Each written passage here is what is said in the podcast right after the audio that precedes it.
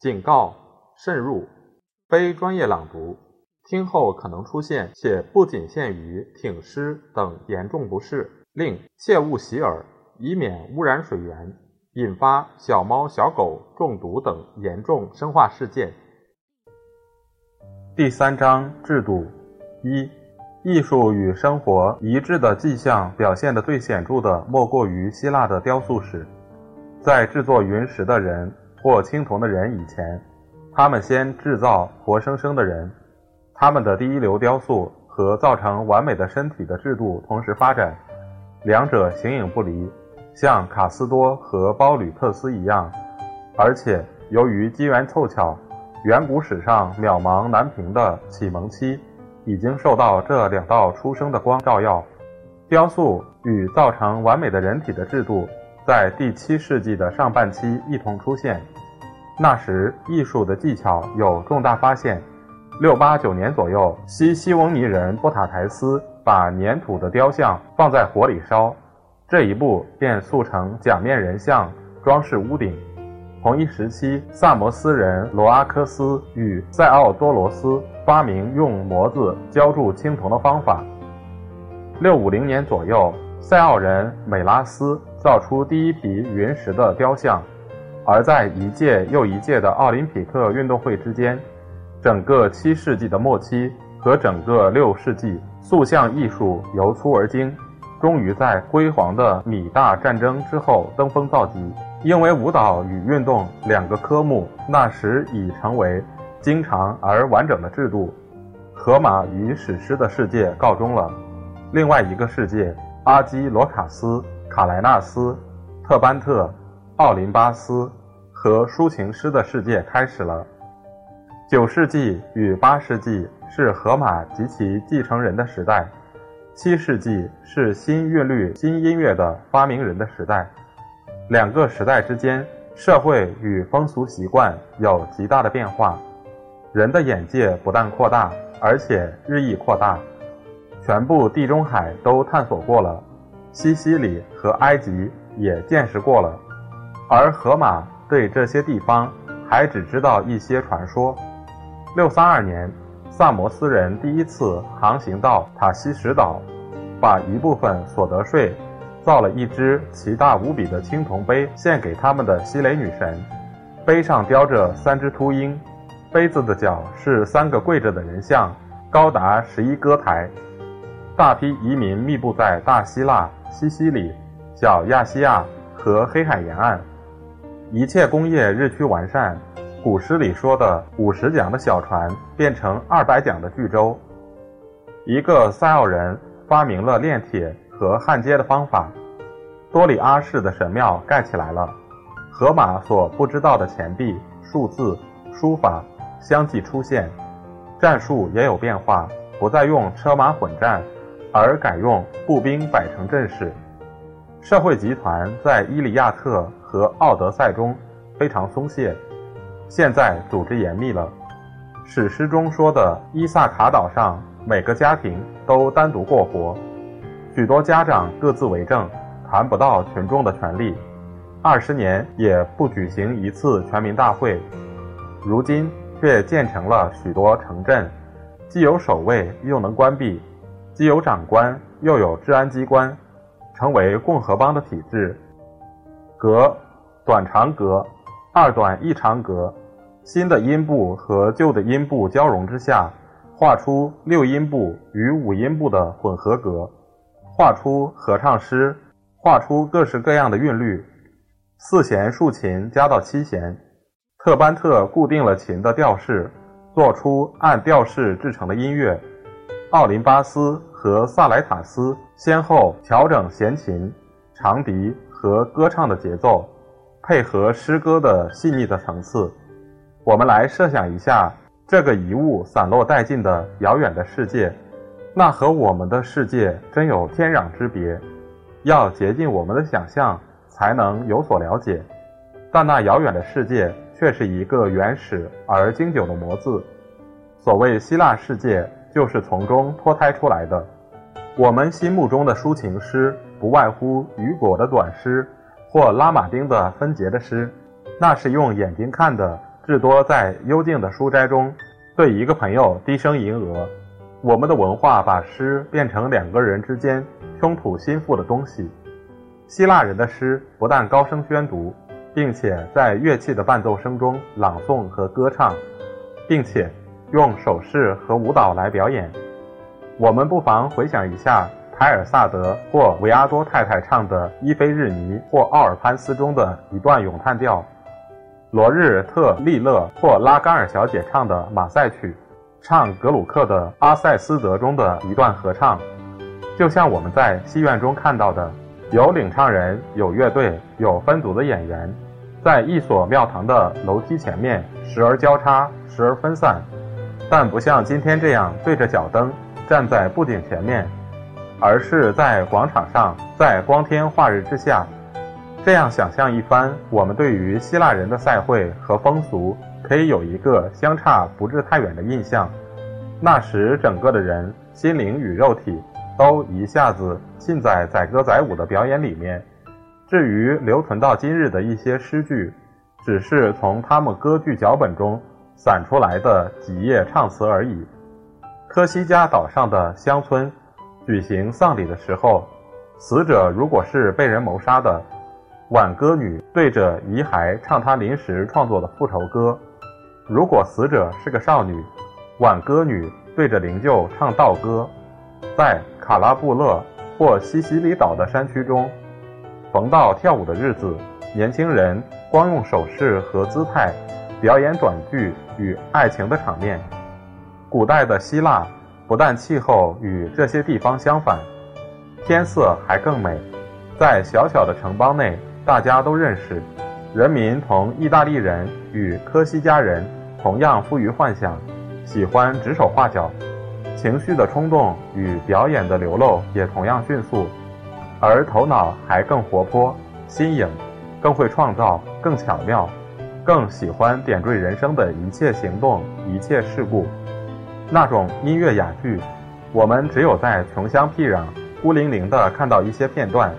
但在希腊的社会里能尽量发展。长出无数枝条，成为文学的素材。它没有一种情感不能表达，没有一种局面不能适应。公共生活或私生活，没有一个场面不需要它的点缀。诗歌成为天然的语言，应用的普遍与通俗，不亚于我们手写的和印刷的散文。但我们的散文是干巴巴的符号，给纯粹的理智作为互相沟通的工具。和纯粹出于模仿而与肉体相结合的初期语言相比，我们的散文等于一种代数，一种沉淀的渣子。法国语言的腔调缺少变化，没有旋律，长短音不够分明，区别极微。你非要听过一种富于音乐性的语言，例如声音优美的意大利人朗诵一节塔索的诗，才能知道听觉的感受对情感所起的作用。才会知道声音与节奏怎样影响我们全身，使我们所有的神经受到感染。当时的希腊语言就是这样，现在只剩下一副骨骼了。但建筑家和古籍收藏家告诉我们，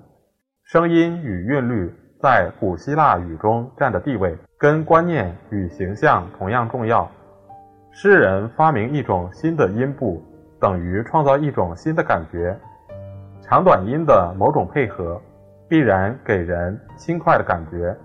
另一种配合，必然给人壮阔的感觉；另外一种又给人活泼诙谐之感。不仅在思想上，并且在姿势与音乐上，也显出每种配合的特性和抑扬顿挫的变化。因此，产生丰富的抒情诗的时代，连带产生了同样丰富的舞蹈。现在还留下两百种希腊舞蹈的名称。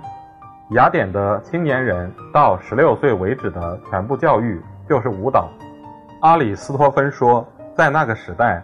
同一街坊上的青年一同到竖琴教师那儿去上课，便是雪下的像筛面粉一般，也照样赤着脚在街上整整齐齐地走。到了教师家里，他们坐的姿势绝不把两腿挤在一起。人家教他们唱《扫荡城邦》，威灵显赫的巴拉斯颂歌，或者唱一个来自远处的呼声。他们凭着祖传的刚强雄壮的声调引亢高歌。一个世家出身的青年，希波克里台斯，在西西翁尼的霸主克莱斯西尼斯宫中做客。把他各项运动的造就都表现过了，在举行宴会的晚上，还想炫耀他优美的教育。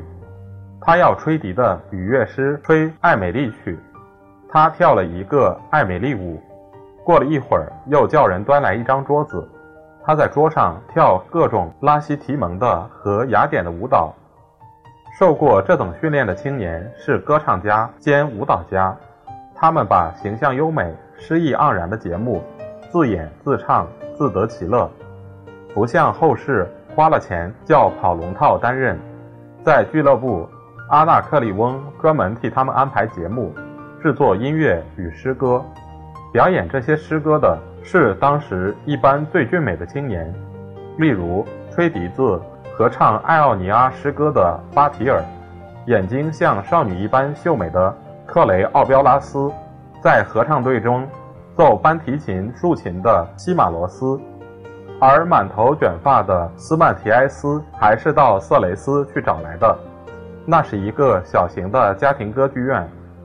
当时所有的抒情诗人同时都是合唱与舞蹈教师，他们的家仿佛音乐院，简直是缪斯之家。雷斯培斯岛上除了女诗人萨福的家人以外，还有好几个这一类的音乐院。都由女子主持，学生来自邻近的岛屿或者海岸，如米莱、科罗峰、萨拉米斯岛、巴姆菲利阿等等。他们要花好几年功夫学音乐、朗诵和专门研究姿势的艺术舞蹈。他们嘲笑粗人，笑乡下姑娘不懂得怎样把衣衫撩到脚踝上。那些教师还为丧事、喜事供应合唱队队长。训练合唱和舞蹈的人，由此可见，全部的私人生活，从婚丧大典到娱乐，都把人训练为我们所谓的歌唱家、跑龙套、模特和演员。但他们对这些名称都以庄严的态度，用最美的意义去理解。公众生活也促成同样的效果。在希腊，宗教和政治、平时和战时。纪念死者和表扬胜利的英雄，都用到舞蹈。爱奥尼亚族有个赛会，叫做萨日利。诗人米姆纳马斯和他的情妇纳诺吹着笛子，带领游行大队。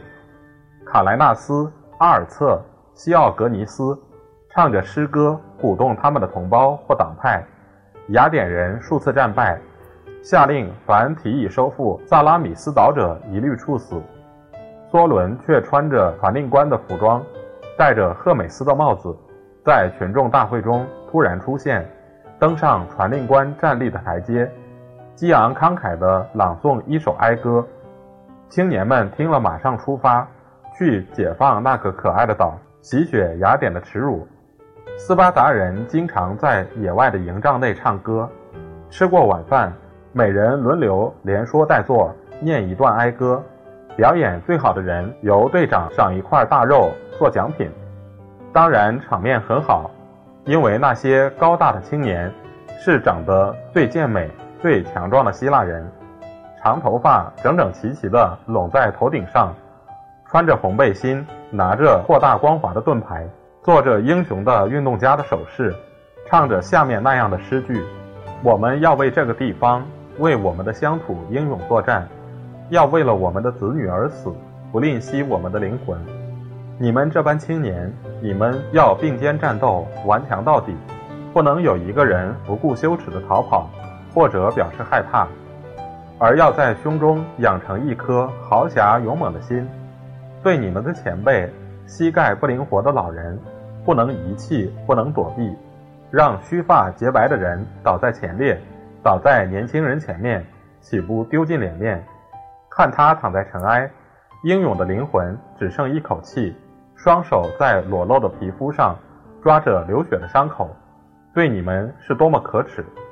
相反，受伤的应该是年富力强的青年，受着男人的赞美，受着女人的爱，他们倒在前列，还一样的俊美。最难看的莫过于躺在尘埃，被标枪从背后洞穿。但愿人人在热情奋发过后坚持不屈，两脚牢牢地钉在地上，牙齿咬着嘴唇，大腿、小腿、肩膀，从胸部到肚子，整个身体都有扩大的盾牌掩蔽。作战的时候就得脚顶着脚，盾牌顶着盾牌，头盔顶着头盔。羽毛顶着羽毛，胸脯顶着胸脯，身体贴着身体，用长枪或利剑洞穿敌人的身子，把他们杀死。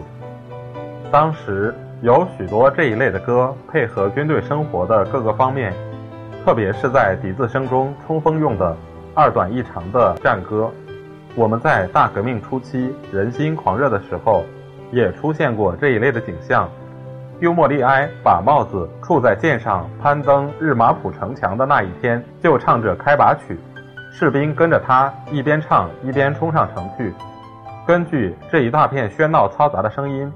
我们不难想象正规的战歌。古代的进行曲是怎么一回事？在萨拉米斯战役胜利以后，雅典最漂亮的青年索福克勒斯才十五岁，在显赫的军容和战利品前面。按照习俗，全身裸露，用舞蹈来表演贝昂颂歌，向阿波罗神致敬。可是，崇拜神明比战争与政治供给舞蹈的材料更多。希腊人认为，娱乐神明最好的场面，莫如展览娇艳俊美的肉体，表现健康和力量的姿势都发展到家的肉体。所以，他们最庄严的赛会，等于歌剧院的游行和芭蕾舞。在神前表演舞蹈与合唱的人，有时是特别挑选的公民，有时像斯巴达那样，包括整个城邦的公民。每个重要的城邦都有诗人制作音乐与歌词，安排队伍的动作，教授姿势，长期训练演员，规定服饰。如今只有一个现成的例子，可以使我们对这种仪式有个观念：在巴莫利亚的奥伯阿麦高镇上。从中世纪起，所有五六百居民从小受着训练，每十年庄严隆重地表演一次基督受难，至今还在举行。在这一类的盛会中，阿尔克曼和斯泰西克拉斯都身兼诗人、音乐指挥、芭蕾舞指挥，有时还兼做祭司，在大型作品中做主要领唱人，带着青年男女的合唱队表演关于英雄。或神明的传说，许多祭神舞蹈之中的一种，叫做黛西兰布，后来演变为希腊的悲剧。希腊悲剧原来不过是宗教节会中的一个节目，经过加工和劫掠，从广场搬到剧场，内容是一连串的合唱，插入一个主要人物的叙事和歌唱，有如塞巴斯蒂安·巴哈用福音书题材写的圣乐。海顿做的《耶稣七言》，西科施廷教堂中唱的弥撒祭乐，歌唱的人分成几组，担任各个不同的部分。这些诗歌中最通俗而最能使我们了解古代风俗的，莫如庆祝四大运动会的优胜者的清唱曲。这些作品，整个希腊，包括西西里和各个岛屿在内，都请诗人平达制作，他或者亲自到场。或者托他的朋友斯丁法尔的埃奈代表教合唱队舞蹈、音乐，唱他的歌词。赛会从游行和祭神开始，然后运动员的朋友、家属、城邦的要人一同聚餐。有时清唱曲在游行时唱，队伍还停下来念一段抒情诗中间部分的短诗。有时在宴会以后唱。在一间摆着盔甲、标枪和刀剑的大厅上，演员是运动员的伙伴，凭着南方人的聪明活泼表演他们的角色，像后代意大利人演假面喜剧一样。但演的不是喜剧，他们的角色是严肃的，竟可以说不是一种角色。他们体会到人所能感受的最深刻、最崇高的乐趣，觉得自己长得俊美，满载着光荣，超脱凡俗的生活，在追怀民族英雄、召唤神明、纪念祖先、颂赞祖国的时候。升调升到奥林匹斯的山顶上和光明中去了，因为运动员的胜利便是公众的胜利。诗人在作品中把本邦和所有的守护本邦的神明同运动员的胜利连在一起，他们周围既有这些伟大的形象，又受着行动的刺激，便达到那个至高无上的所谓狂喜的境界，就是说与神明合一。事实也的确如此，因为一个人觉得四周的群众和他一样坚强，一样欢乐，从而觉得自己威武的力与高尚的意境无限扩张的时候，就等于神降临在他身上。我们现在无法理解平达的诗，觉得太特殊，地方色彩太重，省略的地方太多，太不连贯，太针对希腊六世纪的运动员说话，而且。留下来的诗只是整体中的一个部分，音调、手势、歌唱、乐器的声音、场面、舞蹈、游行的队伍，以及许许多多的附属品，一切与诗歌本身同样重要的东西，都一去不复返了。希腊人的粗心的头脑没有念过书，没有抽象的观念，所有的思想都是形象，所有的字儿都唤起色彩鲜明的形体。练身场和田径场上的回忆，神庙风景，光艳的海和海岸，唤起一大堆生动的面目，和荷马时代的面目同样接近神明，也许更接近。对于这样的头脑，我们极难想象。可是他们回旋震荡的声音，偶尔还有些音调给我们听到。我们仿佛瞥见得奖的青年气概不凡，走出合唱队。念一段耶稣的话，或赫茨克勒斯的许愿，我们能想象出他简单的手势，伸出了手臂，胸部宽厚的肌肉。我们还零零星星地碰到一些绚烂的诗意浓郁的景象，像庞贝伊新出土的绘画一般鲜明。有时合唱队队长走出来，像一个豪爽的父亲，端起一个大重杯，夹藏的宝物和宴会的装饰。斟满了葡萄鲜露，敬新女婿一样，说道：“我向各位优秀的运动员献一杯鲜酒，把缪斯女神的礼物送给他们。我用我思想的香果，使奥林匹克和毕多的胜利者尽情快活。”有时合唱停止，分成几组，越来越响亮地唱一支气势雄伟的颂歌，浩浩荡荡的声音直上云霄，在地上。在桀骜不驯的海洋上，只有丘比特不喜欢的生灵才恨比厄利提斯的声音。比如那个神明的敌人，长着一百个脑袋，躲在丑恶的塔塔尔的泰峰，西西里压着他多毛的胸脯，高耸入云，白雪皑皑的埃德纳，孕育冰雾的乳母，一指着他的力量，然后他从深坑中吐出耀眼的火浆，白天。火浆的溪流中升起一道红红的浓烟，晚上回旋飞卷的鲜红的火焰，把岩石轰隆隆地推向深不可测的海洋。奇大无比的巨蟒被镇压在埃德纳的高峰和森林之下、平原之下，背上受着铁链的折磨，狂嗷怒吼，真是奇观的意境。形象越来越多，